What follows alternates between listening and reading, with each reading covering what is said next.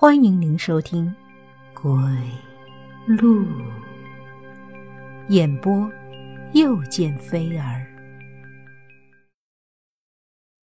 报仇。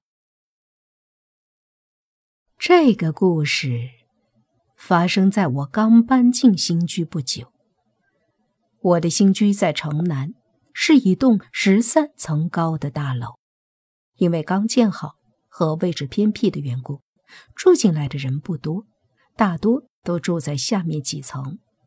六层以上只住了两户，一户是住在十二层的我，一户是楼下的那对姐弟。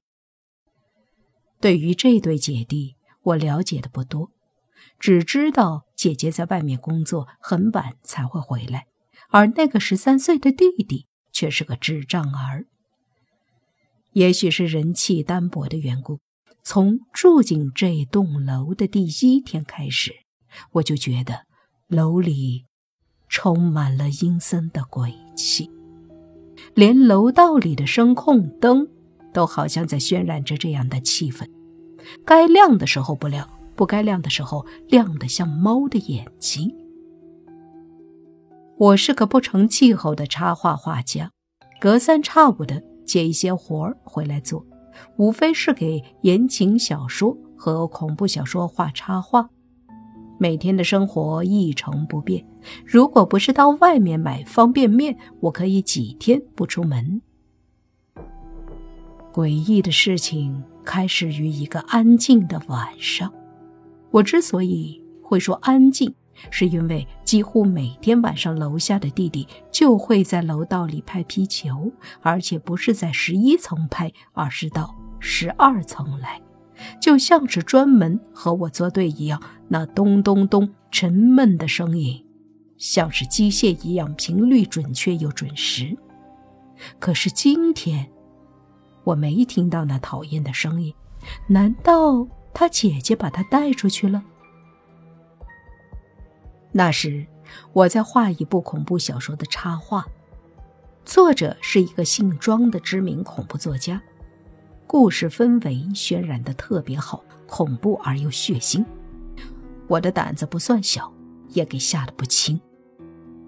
刚好，我电脑的背后就是一扇巨大的窗户，窗户外面是一米左右宽的阳台。阳台外寂静而黑暗的夜空令我心存恐惧，很怕那里会突然冒出一个人来。每过两三分钟，我就会朝外面看一眼，像在和谁玩着一个恐怖游戏。电脑屏幕上显示的是一张狰狞的脸，双眼圆瞪，鲜血直流，像和谁有着深仇大恨。连半边脸都腐烂了，可是他是笑着的，诡异而狰狞的笑。这是我的作品，画了两天，终于就要收尾了。我的心情还算是愉快的，再做一些修补工作后，总算大功告成。可是，就在这时候，我习惯性的抬头。望了一眼窗外，却赫然看见一张狰狞的脸从阳台下缓缓地升了起来。那张脸那样熟悉，和我电脑中的一模一样。那一瞬间，我的呼吸仿佛停止了。阳台外和电脑里一大一小两张脸都直勾勾地盯着我。冲我温柔的笑着，我觉得背上一片凉意，全身的鸡皮疙瘩都冒了出来。我想叫，却怎么也叫不出声来，脑中一片空白。这里是十二层，我这样问自己：到底是谁能爬到十二层的阳台上来？也不知道过了多久，那张脸。似乎厌倦了和我对视，往下一缩，就不见了。我一震，从椅子上重重的摔下来，一屁股坐在地板上，全身都已经湿透了，像是刚刚从水里捞起来。我抬头看着电脑屏幕，那张脸还在笑。我突然觉得很恶心，粗鲁的关掉电源，屏幕黑了下来。屋子里没有开灯，也跟着一片漆黑。我战战兢兢的摸索着去开灯，就在我的手快要碰到开关的时候，突然“砰”的一声，吓得我差点又坐在地上。那声音有节奏的响了起来，砰，砰，砰，砰，就像心跳。是那个男孩。我心里突然升起一股怒火，气势汹汹的奔出去，猛地打开门，果然是那个小孩。他站在楼梯口，一下一下，专心致志的拍球。我正要开骂。却猛然看见男孩手里拍的不是球，而是一颗死人头。我发出了一声惨叫，跌坐在地上，觉得一阵的天旋地转。那男孩仿佛看不见我一般，继续拍他的球，他的嘴角带着一丝诡异的笑，小声的念着：“一、二、三、四。”我觉得自己的心脏快要负荷不了这样的重压了，恐惧像虫子一样从我的毛孔里钻出来又钻进去。渐渐的，我觉得不对，那死人头似乎有了些奇怪的变化。突然之间，我明白了，我从地上一下子跳起来，冲过去，猛地抢过死人头，用力一扯，一张面具。被我从球上扯了下来，我朝他吼道：“你这是做什么？你知不知道会吓死人的？”男孩睁着一双纯洁无辜的眼睛看着我，鼻涕流得满脸都是。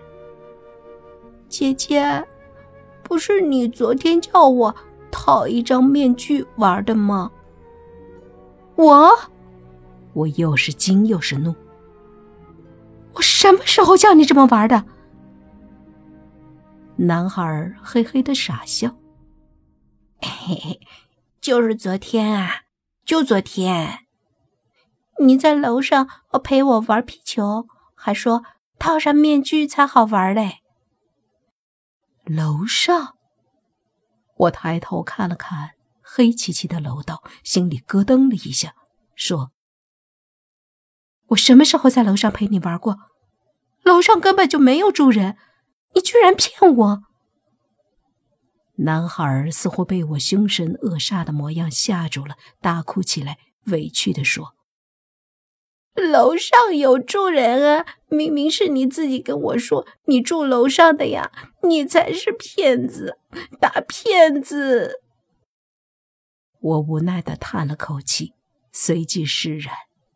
阳台上的那个鬼脸，也是男孩无聊的恶作剧吧？看来得跟他姐姐好好的沟通沟通了。随他这么闹下去，还得了？那天晚上，我做了一个奇怪的梦，梦见一个女人站在我的床头，长长的头发，白色的连衣裙，恶俗鬼片里的女鬼装扮。但是，我看不清她的脸，越想看清那张脸就越模糊。就在这时，我缓缓地抬起头，望向窗外。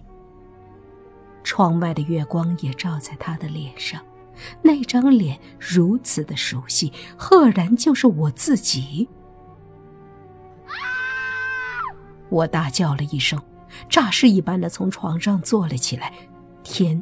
已经亮了，身上的睡衣早已被冷汗湿透。